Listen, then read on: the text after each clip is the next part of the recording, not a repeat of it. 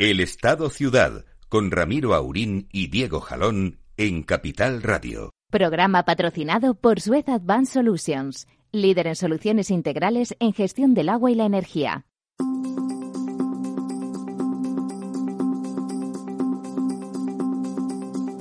Muy buenos días, amigas y amigos. Aquí estamos una vez más y hoy vamos a poner cara de que no pasa nada, de que es un día normal, que estamos encantados de conocernos y que la vida sigue, que la vida sigue adelante como si no pasara nada, que sí que pasa, ya lo sé, no me lo digan, no me lo recuerden, pero vamos a intentar como que no y vamos a intentar estar ahí en, en la trinchera, en la vanguardia, tirando hacia adelante. Hoy puede ser un gran día, solo depende de ti.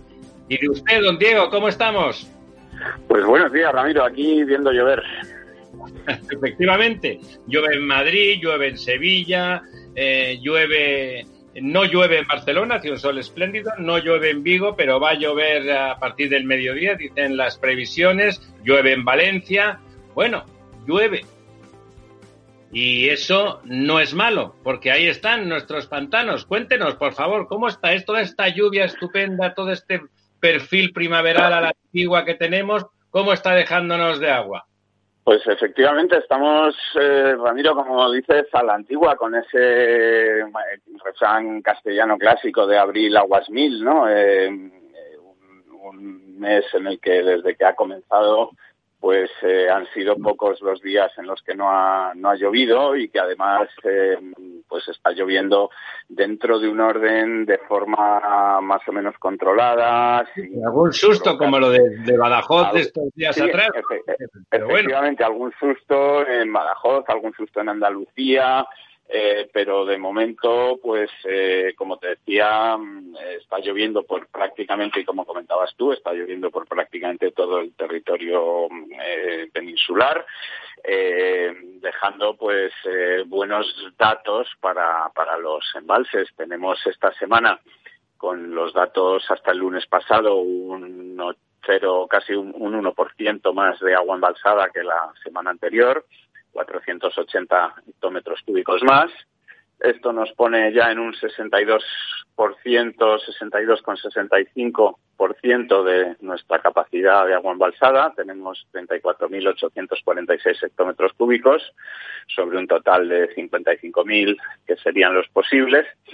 Eh, y por cuencas, pues eh, buenas noticias, como siempre, como llevamos comentando la semana pasada y la anterior, para las cuencas más estresadas, que son habitualmente más estresadas, porque ya no lo son.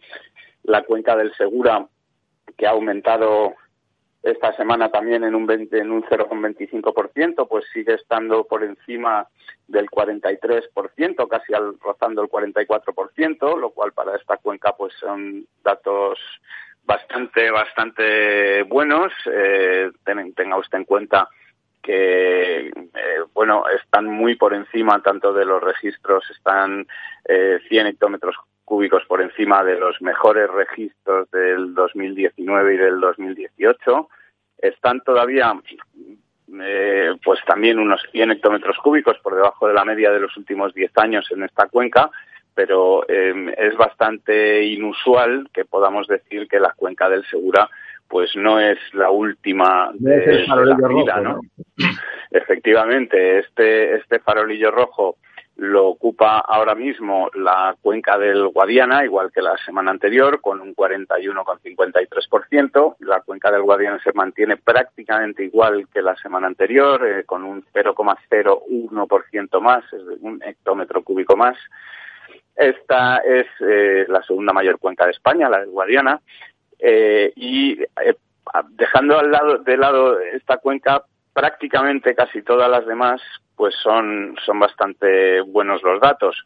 La cuenca del Tajo ha aumentado un 1,50%, se sitúa ya casi en el 60% de agua embalsada. Eh, la cuenca del Ebro está en el 84, la del Duero en el 80, casi todas las grandes cuencas, como te decía, salvo eh, Guadiana y Guadalquivir, pues están por encima del 80%. La cuenca del Júcar, que es otra de las que nos suele preocupar habitualmente, pues está en el 55% y lejos, como decíamos la semana pasada, de los puestos de descenso, porque ya está por encima de Guadiana, Guadalquivir eh, y de Guadalete Barbate, con lo cual, y está casi llegando, bueno, también por encima de Segura, por supuesto, y está casi llegando a alcanzar eh, a la cuenca mediterránea andaluza, que tiene un 56%, es decir, eh, está en unas condiciones para lo que es la cuenca del Júcar, pues bastante saneadas. ¿eh? O pues sea que, que, por ese lado, eh, en lo que se refiere al agua embalsada, parece que este año vamos bien. La media eh, o, la curva de, este año se va acercando bastante a la curva de 2018. Vamos unos eh, 2.000 hectómetros cúbicos por debajo de la cuenca de la curva de 2018, que fue un año muy bueno. Estamos muy por encima de la del 2019, que fue un año bastante malo, pero seguimos bien por debajo, eh, 5.000 hectómetros cúbicos por debajo de la media de los últimos 10 años. Y seguimos paralelos a, como parece que estamos situándonos a la curva de 2018, pues es posible que para la semana 23 o 24, que será pues a mediados de, junio, estaremos ya en la media de los últimos 10 años con unos 40.000 hectómetros cúbicos de agua embalsada. Vamos a ver si eso se, cumple o si eh, deja de llover, pero las previsiones son que de momento, por lo menos todo lo que queda de semana hasta el domingo, va a seguir lloviendo y va a seguir la inestabilidad atmosférica y nos van a seguir llegando pues borrascas y agua eh, tan necesaria ¿no? para, para nuestras vidas, como nos estamos dando cuenta estos días. ¿Qué sería de nosotros si aquí ahora confinados pues no saliera agua de los grifos? ¿no? Sería tremendo, no se encendiera o no se encendiera la luz al darle al, al interruptor. ¿no? Efectivamente. de saludo, que se ha incorporado pelín tarde, a saber por qué nuestro don Lorenzo, se le saluda a don Lorenzo. Estaría en un atasco, estamos en un atasco. De líneas porque parece ser que me habían me habían llamado pero la llamada no, no me ha salido y me ha salido la segunda eh, llamada que me han hecho desde la radio. Estaría en ese atasco sideral eh, escuchando, bueno, pues eh, pensando en el refranero español, ¿no? Estamos en abril. Abril, eh, aguas mil, ¿no? Es lo suyo, vamos. eso es lo que ha dicho Diego. Y bueno, como decíamos antes, amigas, amigos, están ustedes en casa, denle gracias a Dios que hoy, hoy puede ser un gran día y solo depende de usted. Hoy puede ser un gran día, plantéatelo así Aprovechar lo que pase de largo depende en parte de ti. Dale el día libre a la experiencia para comenzar y recíbelo como si fuera fiesta de guardar. No consientas que se espume, asómate y consume la vida granel. Hoy puede ser un gran día, duro con. Pues vamos a ir duro con él. Ya sabemos que hay personas que justamente están en una situación complicada en días como el de hoy, pero, pero hay que enfrentarlo, hay que enfrentarlo con optimismo, esperar que los que están todavía hospitalizados van a salir adelante y bueno, y los que no salgan, pues eh, vaya con ellos nuestra nuestra íntima reflexión y nuestra nuestro pésame y acompañamiento para sus familiares. No queda otro remedio que decirlo porque sigue siendo así y sigue ocurriendo. Don Lorenzo, para quien no parece que los días que vienen vayan a ser particularmente buenos, es para nuestros grandes bancos con, con intereses muy importantes de su cuenta de resultados en Latinoamérica, ¿no? México, México apunta. México y Brasil que serían los más grandes, efectivamente, México por el BBV y Brasil por, por el Banco de Santander, ¿no? Efectivamente. ¿Cómo, cómo lo ve usted? ¿Cómo apuntan esos, esos datos? Bueno, pues sí que es verdad que en el entorno aproximadamente del 30% y un poquito menos en el caso del Banco de Santander, la cuenta de resultados de estos bancos provienen de Latinoamérica. Y efectivamente la situación allí se puede, se puede complicar, ¿no? pero no solamente ahí, es decir, los bancos, eh, bueno, que son una pieza clave y esencial en toda esta crisis, pues van a tener que, contar eh, con muchas ayudas. Yo creo que esto se va a articular tanto desde el punto de vista, o sea, desde la posición del regulador mexicano como desde el regulador brasileño, yo creo que copiarán políticas muy similares a las que se están realizando en estos momentos en Estados Unidos, en Europa. Recordemos, por ejemplo, que en el caso... Don Lorenzo, ¿con qué dinero? Bueno, eh, se emite. El dinero es una máquina que produce papel. Los bancos centrales crecen su balance y lo que hacen es que lo prestan al sistema. A ver, la clave de los bancos, eh, la clave de los bancos está en que si, si a mí el Banco Central me da dinero prestado, préstamos, luego ya se verá qué se hace con ese dinero a largo plazo. Pero eh, el problema está en que el propio sistema, por una cosa que se llama normativa de solvencia, eh, me exija tener un mínimo de capital. Es decir, yo no puedo coger todo el dinero que quiera, porque tengo que tener una parte de capital para el caso de que se produzcan impagos en esas deudas o en esos préstamos que yo cojo y presto al sistema. Europa, por ejemplo, lo que ha hecho ha sido eliminar esos límites. Es decir, usted puede coger lo que haga falta. Yo entiendo que esto eh, tendrán que replicarlo. Esto se ha hecho en Estados Unidos, se, ha hecho en Europa y probablemente, aunque no tengo información, se haya hecho también en China o en otros países. Y, yo entiendo que probablemente Brasil, México, Colombia, los países afectados van a tener que tomar medidas de relajación en cuanto a requerimientos de capital. Obviamente, esto a priori es un riesgo, porque no, no, digamos que lo que estás creando es una debilidad en el sistema financiero. Pero claro, si, si la contraparte de esos créditos que se pueden producir fallidos a, los, a las empresas, a los particulares, etcétera, la contraparte final es el Banco Central, pues hay que ver cómo absorbe ese, ese, ese, e, e, ese sistema de impagos. No, no sé si me, si me he explicado, que al final todo se arrastra hacia el Banco Central. Lo que ocurre es que cuando hablamos de países con economías fuertes, eso puede producir cierto desequilibrio y, como dice usted, si la respuesta del Banco Central está modulada porque está previsto que pueda haber eh, problemas y no dejamos que aparezca como quiebras cosas que lo serían en rigor, pero ayudamos a que no pasen eso, eso esos sistemas a lo mejor se lo pueden permitir. Piense que la máquina de billetes donde se disparó como con una creatividad inusitada fue en Venezuela en Venezuela el dinero no vale nada, necesitas una maleta de billetes para pagar una botella, ¿no? Ese es el problema, ese es el problema, efectivamente, que, que se produzcan situaciones de hiperinflación, de inflación. De hecho, ya todas las economías se han devaluado, ¿no? Eh, estoy pensando, por ejemplo, porque yo tengo muchas relaciones directas con Colombia, que hemos pasado de 3.200, 3.300 pesos por euro a 4.000, no llega a 4.100 es decir, la devaluación ha sido de un 30%. Estos son niveles muy altos de devaluación y esto en países que necesitan de bienes intermedios importados y algunos bienes de consumo importados, obviamente se traduce inmediatamente en subida de precios. Y, y, claro, esto repercute en toda la economía. Ese es el riesgo que hay, efectivamente. Que esto produzca situaciones de devaluación y esas devaluaciones produzcan incrementos de precios eh, sobre todo que es la inflación peligrosa, la verdadera inflación peligrosa que es la inflación de costes. A través de los bienes intermedios que compran las empresas se producen esas subidas de bienes intermedios, digamos, internacionales, y, ahí es donde eso arrastraría todo el sistema. Pero insisto que en cuanto a los bancos, eh, los bancos operan como intermediarios. El problema está cuando la contraparte del que le da el dinero al banco, que son los, los bancos centrales les exigen unos requerimientos de capital que cumplan con sus normas, con sus pagos, etcétera, obviamente ahí no hay quiebra el banco, quiebra el intermediario, digamos.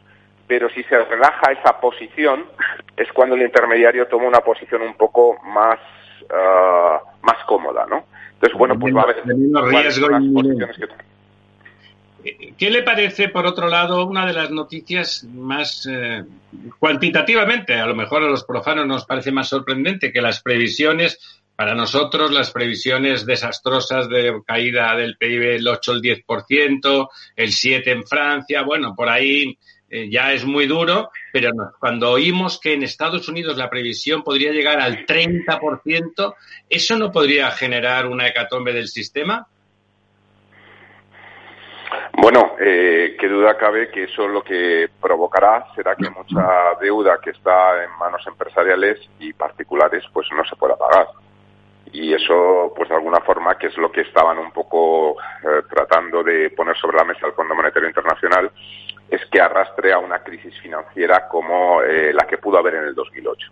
A ver, yo creo que aunque en España la caída del PIB va a ser más fuerte que en países de nuestro entorno, porque tenemos una industria como el turismo, que, que es, digamos, esa es que está completamente muerta, no es que esté al 10%, es que salvo los que se han readaptado en vender alimentos online a través de reparto a domicilio y tal, pero que no representan ni el 10%, el sistema ha muerto, ¿no? Ese, y eso representaba pues prácticamente un 17% de la economía española, por lo tanto, está, perdón, un 17, un 15%, por lo tanto estábamos en, un porcentaje de PIB muy fuerte, que es lo que más nos va a castigar.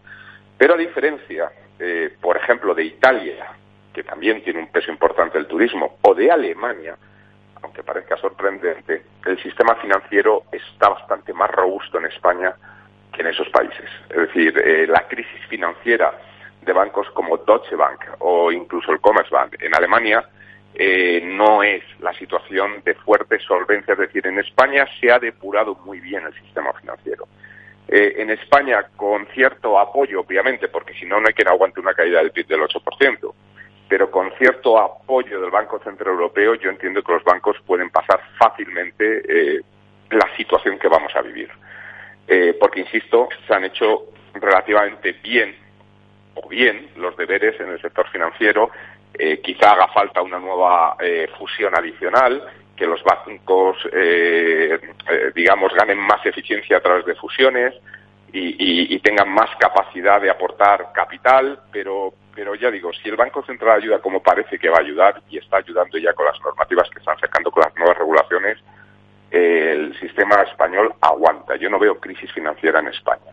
Sí la puedo ver en Alemania o en Italia, por hablar de nuestro entorno más inmediato. Y, por supuesto, en Estados Unidos.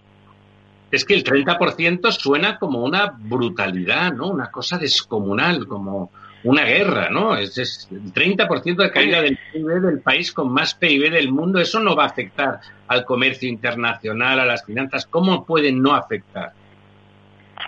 Bueno, yo, yo soy un poquito escéptico con, con una cifra de tal magnitud en Estados Unidos, sobre todo porque, vamos, va a depender mucho de la evolución del virus y, de cómo el tiempo que se tarde en recuperar la actividad. Pero Estados Unidos es un país que te mm, crea 17 o 20, de momento llevan 17, pero puede crear 20 o 30 millones de desempleos en dos semanas, porque el despido es casi gratuito y es inmediato, eh, pero también te contrata 30 millones de personas en tres semanas en cuanto esto pase. Quiero decir que la capacidad de flexibilidad eh, que tiene una economía como la, americana, eh, a mí me hace difícil pensar en una caída del 30% si hablamos del año. Que me digas del trimestre actual, pues, pues, pues sí, de hecho, yo creo que España en este trimestre que estamos ahora en curso, vamos a ver cuándo se reactiva la actividad, pero puede haber caídas de, dos cifras y, dos cifras cercanas al 20% si no se supera. Pero eso es caída trimestral, no tanto la caída anual, ¿no? Eh, en el caso de Estados Unidos, pues bueno, vamos, vamos, vamos a verlo. Yo creo que es una economía que ha demostrado en muchas ocasiones que tiene una capacidad de resiliencia y de adaptación a las circunstancias brutal. No, no, no me creo yo mucho ese dato. Bueno, que no sería eh, un desastre absoluto, claro. El 30%, es decir, Estados Unidos representa el 25% de la economía del mundo. Haz las cuentas, el 30% del 25% es un 7,5% de la economía del mundo. Esto es brutal es descomunal, ¿no? Por eso, por eso ese dato que ha salido, lo habrá visto usted publicado, ha salido al lado de los de Europa, ha salido ese dato en Estados Unidos. Es verdad que todos somos conscientes, pasó en la crisis del 2008, que su salida fue mucho más en V, vamos, y después de la, de la crisis la bolsa americana alcanzó máximos históricos, ¿no? Aquí, aquí de momento en España estamos viendo, pues nada, lo que era crónica de una muerte anunciada, los ERTES, que resulta que, como son para tres millones y medio de trabajadores, la, cantidad de, expedientes presentados ha colapsado absolutamente el sistema, el sistema público administrativo, que no está acostumbrado y algo no es, es resiliente, tiene su tran-tran, y así como apunta usted que en Estados Unidos las cosas pueden caerse, pero se pueden levantar también a una velocidad de vértigo. Incluso el sistema público. Allí pueden contratar y despedir a, la gente que está trabajando como funcionarios. El, el spoil system se llama. Claro, los ponen en, la nevera con una facilidad y al mismo tiempo, si hace falta, se contrata lo que haga falta.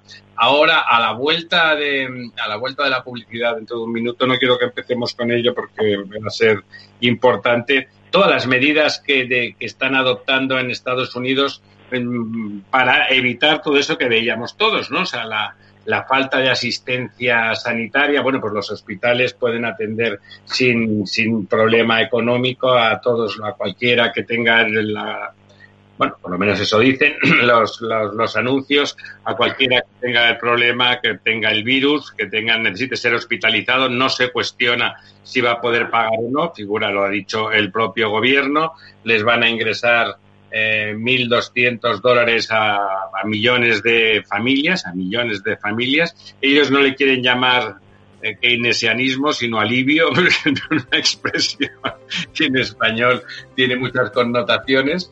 Eh, bueno, no deja de sorprendernos el señor Trump después de, de negar la mayor y de casi de casi de irse del virus y de las y de los alarmistas, como decía él en principio, al momento que, que sus, en este caso sí, expertos le han convencido, realmente ha tomado unas medidas excepcionales.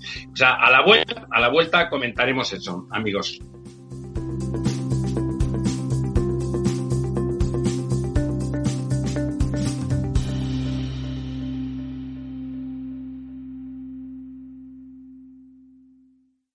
El Estado Ciudad, con Ramiro Aurín y Diego Jalón en Capital Radio.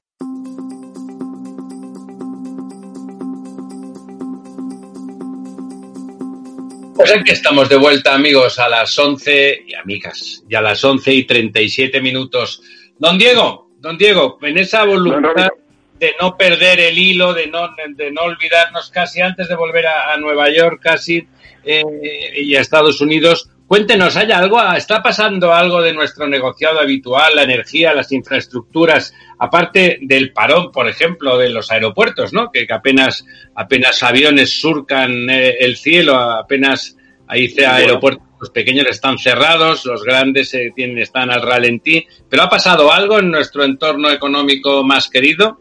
Hay, hay bastantes eh, cosas que van pasando. Mira, a mí, por ejemplo, me ha, me ha interesado, me ha parecido interesante eh, una, una, digamos, reclamación que ha hecho y se ha hecho pública hoy de la Alianza por la Industria. La Alianza por la Industria es una, una digamos, eh, eh, unión de las patronales, de la patronal de la automoción, la ANFAC, la patronal del refino, eh, la OP, la patronal del papel, la patronal de la química y la farmacia, la patronal de la alimentación y las bebidas, la patronal del cemento y la patronal de la siderurgia.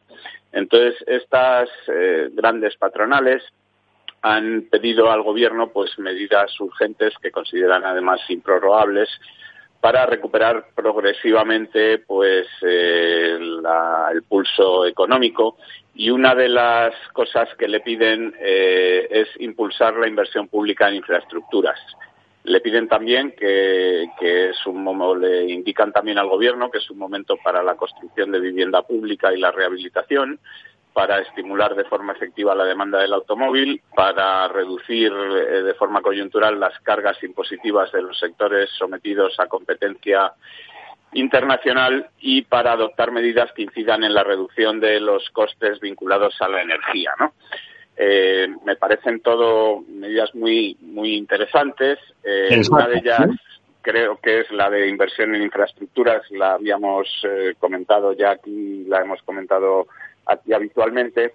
Y eh, en ese sentido, el otro día leí eh, una, una entrevista que daba el ministro eh, el ministro ah. José Luis Escribá, el ministro de Inclusión, Seguridad Social y Migraciones, en la que hablaba en el país de que decía que tras un seísmo se invierte en infraestructuras, pero aquí lo que hay que hacer es eh, preservar las rentas. Eh, a mí me gustaría eh, que el ministro reflexionase en que mm, precisamente a lo mejor ¿Cómo se preservan las rentas? ¿no? Exactamente, que invertir en infraestructuras lo que genera es empleo y este empleo produce rentas y, y precisamente a lo mejor no es una cuestión simplemente de dar subvenciones o, pagar, digamos, a crédito con ese dinero que, como explicaba don Lorenzo, se, se fabrica en una imprenta, ¿no? Para que la gente tenga una, una renta vital sin hacer nada, sino que lo que se haga para esa gente que necesita una renta vital es proporcionarles un empleo que precisamente les genere esa renta y que al mismo tiempo ese empleo pues genere una riqueza para, para el país, ¿no? Es verdad, es verdad que como el cataclismo ha sido tan de golpe, es verdad que a, a, lo mejor una cobertura mínima para el primer momento, para el arranque, para no quedarse sin nada, para que no haya problemas con los pagos fundamentales de alquiler, incluso en algunos casos en la gente con economía más informal, incluso la comida. O sea, está bien pensar que lo que ha pasado es una singularidad catastrófica, ¿no? Es una singularidad ya no del sistema económico, incluso en la, en la crisis del 2008, que fue muy rápida, que fue muy rápida, no fue, no, no tuvo la virulencia instantánea, que esto es de esas lluvias que te caen, como esa de Castellón de hace unas semanas, que te caen 300 litros por metro cuadrado en cuatro horas, ¿no? O sea, una barbaridad que, que, bueno, que de golpe arrasa cualquier posibilidad de, de previsión y de planeamiento a, a, corto plazo. ¿Y qué más? Cuéntenos, tengo ganas de escuchar cosas normales, ¿eh? cosas que diga el sector. cosas normales. Bueno, pues eh, pocas cosas normales, lo que viene siendo cosas normales eh, tenemos estos días. Eh, eh, bueno, tenemos, por ejemplo, que la demanda eléctrica, como, como explica el Agora Diario, pues está en caída libre, ¿no? De, debido al, al, parón de la actividad, ¿no? Eh, industrial y, bueno, y de, de, muchos negocios que están cerrados, de la hostelería, hoteles, etcétera. Eh, y entonces, pues estamos eh, un 27 por debajo de, de, de, los niveles habituales en lo que se refiere a, a la demanda eh, energética, ¿no? Eh, es, es, una caída pues eh, sin precedentes, ¿no? Eh, que nos sitúa a niveles pues de hace 20, 25 años eh, y que, que, bueno pues está generando porque no, este fenómeno no se produce solamente en España, sino que se produce pues también por ejemplo en Estados Unidos o en Nueva York pues está generando mm, también problemas para las empresas energéticas que bueno sobre todo eléctricas, las energéticas. La estructura, claro. Eh, tienen tienen mayores problemas todavía, digamos, si, si hablamos de las de las de petróleo, que ahora iremos con ese tema. Eh, pues, por ejemplo, Iberdrola eh, tiene una filial importante que se llama Vanguard en, Nueva York eh, y a pesar de que Iberdrola, pues, de momento ha explicado que mantiene sus objetivos de beneficios y, y que, bueno, eh, sus dividendos también se van a mantener, así lo explicó el 2 de abril Ignacio Sánchez Galán en la Junta de Accionistas.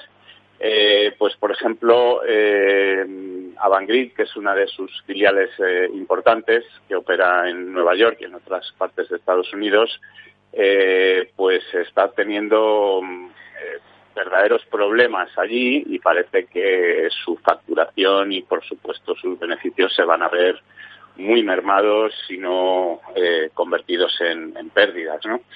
Eh, eh, hay muy pocas empresas o muy pocos sectores, por decirlo así, que ahora mismo estén escapando de, este, de, este, de esta epidemia o de las consecuencias económicas de esta epidemia, ¿no? Quizá algunos como son los sectores de, de, productos de alimentos, como estoy pensando, por ejemplo, en, en, grandes empresas como Procter Gamble y alguna parecida, pues sí han aumentado su facturación y sus beneficios, pero hay muy, muy pocos eh, sectores que se estén escapando de este, de este problema, ¿no? Hablaba antes del, del petróleo y es que, como hemos visto esta semana... ¿Perdón? Está en mínimos históricos, digo, el precio del petróleo. Sí, sí, sigue en mínimos históricos pese a que hace un par de días ayer em, eh, se alcanzó un acuerdo por fin entre Arabia Saudí y, Rusia, que son dos de los grandes productores mundiales, em, que, bueno decidieron un recorte en la producción eh, para precisamente frenar el descenso de los precios un, importe, un, recorte muy importante de la producción del 10%, eh, que además se va a mantener por lo menos hasta 2021, no en el nivel del 10%, pero sí han previsto ir, digamos, reduciendo este recorte, pero mantenerlo por lo menos eh, durante el 2021 y, y tal vez 2022. Pero ni siquiera este acuerdo ha servido para frenar la caída de, de estos precios del petróleo una caída que nos vendría muy bien si no fuera porque ahora mismo, como hemos dicho, ha disminuido muy, muy de forma muy importante. no compramos, ¿no? Claro, efectivamente. Ahora es cuando menos falta nos hace eh, y cuando, eh, como está disminuyendo el consumo energético, pues tampoco es necesario importar tanto petróleo y, por supuesto, pues no estamos notando este descenso en las gasolineras a la hora de, de llenar los depósitos, ¿no? Eh, entonces, sí, perdón. No, Diego, si me permites, eh, con esto del petróleo me gustaría comentar un tema, eh, pero termínalo, por favor, y, darme paso porque es realmente aterrador. No, simplemente comentar que, además con toda esta caída de los precios del petróleo y caída de la demanda, pues las capacidades del sistema de almacenamiento mundial del petróleo están prácticamente ahora mismo al límite, ¿no? Lorenzo, explícanoslo tú. No, es, es, que ese es el gran problema. Es decir, hemos multiplicado casi por ocho el almacenamiento y los, eh, digamos, que está al borde, está al límite. De hecho, en Rusia ya se están planteando empezar a almacenar en trenes cisternas. No saben dónde dejar. Si de producir mientras no venden, ¿no sería mejor solución, don Lorenzo? Es que hay un pequeño problema adicional y es que eh, desde el punto de vista técnico no puedes parar la producción. O sea, tú puedes reducir, por eso se ha llegado a este acuerdo, pero es un acuerdo que, digamos que eh, eh, esa industria es la que más presión está metiendo porque se reactive ya, porque volvamos a la actividad y se reactive la economía, porque llega un punto en el que en los costes eh, de reactivar explotaciones petrolíferas que se han parado totalmente es brutal, altísimo. Ese, es el gran problema que se está viendo en el sector del petróleo, que ya no tienen, hay países que ya no tienen dónde almacenar. Rusia y Arabia Saudí han llegado a este acuerdo porque, porque no tienen más, eh, no tienen más. Sin embargo, hay otros países eh, que todavía tienen cierta capacidad de almacenamiento, porque eh, se les caía la demanda, es decir, es, es como un poco las grandes paradojas, es decir, Irán con el corte a la venta de sus productos petrolíferos tienen más capacidad de almacenamiento porque ellos estaban dimensionados históricamente para mayores niveles de producción que, por ejemplo, Arabia Saudí o Rusia, ¿no? Entonces, eh, esto, esto es una gran tormenta que está amenazando a nivel mundial y que vamos a ver por dónde termina saliendo, porque si no, la recuperación está rápida que vendría después, si se frenan eh, plantas de producción, el coste de incremento eh, que implicaría la subida del petróleo que vendría después cuando se reactivara la economía por un sobrecoste, precisamente por estos eh, costes técnicos, digamos, de parada, eh, podría frenar esa recuperación. Bueno, eso siempre que no se haga ese el Green Deal que, que, se propone desde Europa y que curiosamente, digo curiosamente porque a la propuesta de los políticos, que siempre suele ser, bueno, relativa y para poner en cuarentena y nunca mejor dicho. Y, en este caso, en Europa, además son lentos, a lo mejor son más seguros que en, los países, pero son lentos y mm, fundamentalmente reactivos. Resulta que se han sumado mm, muchísimas grandes empresas, eh, personajes económicamente relevantes, asociaciones, sindicatos, eh, parlamentarios europeos, o sea, a intentar a proponerle a la Comisión Europea que esa salida, que había 100.000 millones previstos para promover ese Green Deal, que, que se ponga en marcha en la reconstrucción y que orientemos la reconstrucción, que aprovechemos la catástrofe como una oportunidad de, arrancar desde, no arrancamos desde cero, pero realmente está muy parado todo, de un intento de tomar la vanguardia, tomar la delantera, ¿no? Sería fantástico, porque además nos pondría en la vanguardia de ese cambio que es imparable que ya venía de antes y que efectivamente eh, una crisis como esta lo que hacen normalmente es acelerar procesos que venían en marcha. Sería, si, si de verdad Europa es capaz de subirse ese carro y gestionarlo, ese es otro problema, eh, sería fantástico, sin duda, sin duda. Lo han firmado las empresas más importantes de, Europa. ¿eh? Lo han firmado las empresas más importantes de Europa a través de sus presidentes y de sus tíos. Lo han, lo han firmado insisto, los, grandes conglomerados de sindicatos y empresarios, también las grandes asociaciones, las ONGs más importantes, las, los think tanks más, más significativos y muchos, y muchos políticos de diverso color. Bueno, es una, es una oportunidad, insisto, de la Europa histórica. Una, una, oportunidad de la, de la Europa real. También teníamos ahí como, como cosas en los minutitos que nos quedan, estaba la resistencia del señor Escribá, que es una persona sensata, como demostró cuando estaba en la IREF, fundamentalmente puede uno discrepar de cosas con él, pero es una persona sensata, discrepar del último movimiento populista del señor Iglesias, que está siempre a ver cuál se inventa para conseguir salir en la tele y quedar como Robin Hood. Mm, vamos, nada más lejos de la realidad, porque lo que probablemente provoque en todos sus paquetes de medidas sería una venezualización de, España.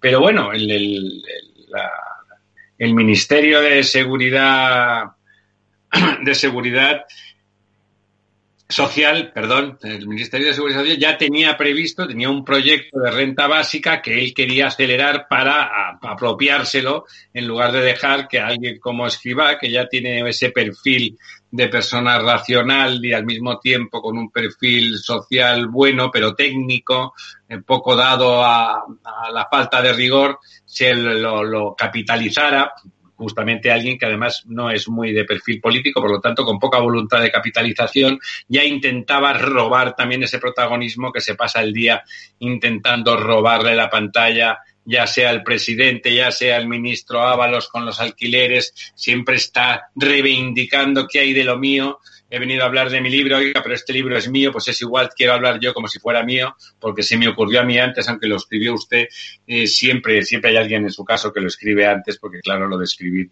es un trabajazo. Eh, bueno, y parece, ¿les parece a ustedes, les parece a ustedes que va a poder resistir la presión el señor escriba?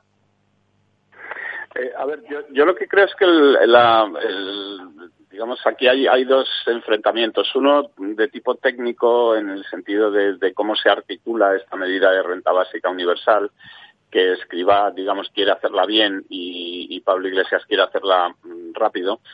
Eh, por, por, decirlo de, forma breve. Y, por otro lado, y por otro lado hay, hay una polémica eh, de, de mm, eh, digamos, de imagen, de ver quién es el que se apunta al tanto se cuelga la medalla, ¿no? Que creo que ambas eh, polémicas son, eh, digamos, secundarias a la polémica principal, que es la que creo que no existe, que es la que debería plantearse y es eh, hasta qué punto es necesario, que a lo mejor en un momento coyuntural como ahora sí lo es, pero hasta qué punto es necesario, útil o económicamente productivo establecer esta renta básica universal eh, en un país como España de forma permanente, ¿no? Estoy de acuerdo. De hecho, estamos viendo cómo, a pesar de la super oferta que han hecho a los eh, empleados en paro del campo, a los que perciben el PER, que es decir, que pueden incorporarse a trabajar en las necesidades urgentes y perentorias de recogida de las cosechas de fruta inmediata y de, y de productos frescos, que, pueden cobrar su paro y al mismo tiempo pueden cobrar el salario y a pesar de eso está costando está costando mucho reclutar al personal, ¿no? O sea, hasta qué punto desincentiva ese tipo de rentas no no de mérito, sino directamente universales, desincentiva las ganas de ir a trabajar o, la economía informal, probablemente en, muchos casos Pero y no solamente eso, Ramiro. El, problema es que esto de la renta básica universal, eh, ningún político, es decir, y menos estos populistas, quieren explicar lo que es. Es decir, para poder financiar una renta básica universal, lo que ocurre de donde sale el dinero es de los servicios sociales que hoy día son totalmente gratuitos, que pasarían a no serlo.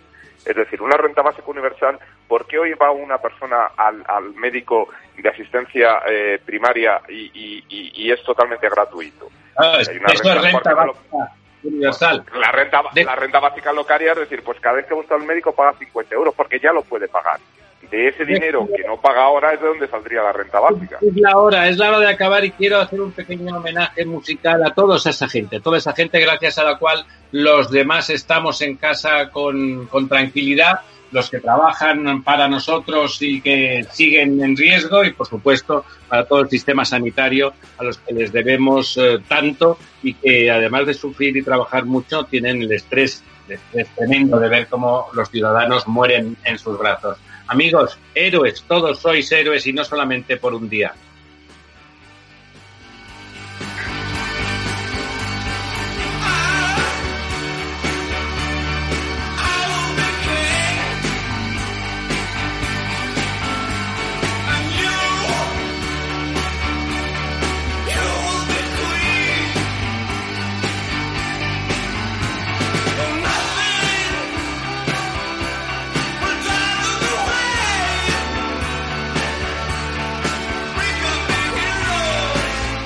Estado Ciudad, con Ramiro Aurín y Diego Jalón en Capital Radio.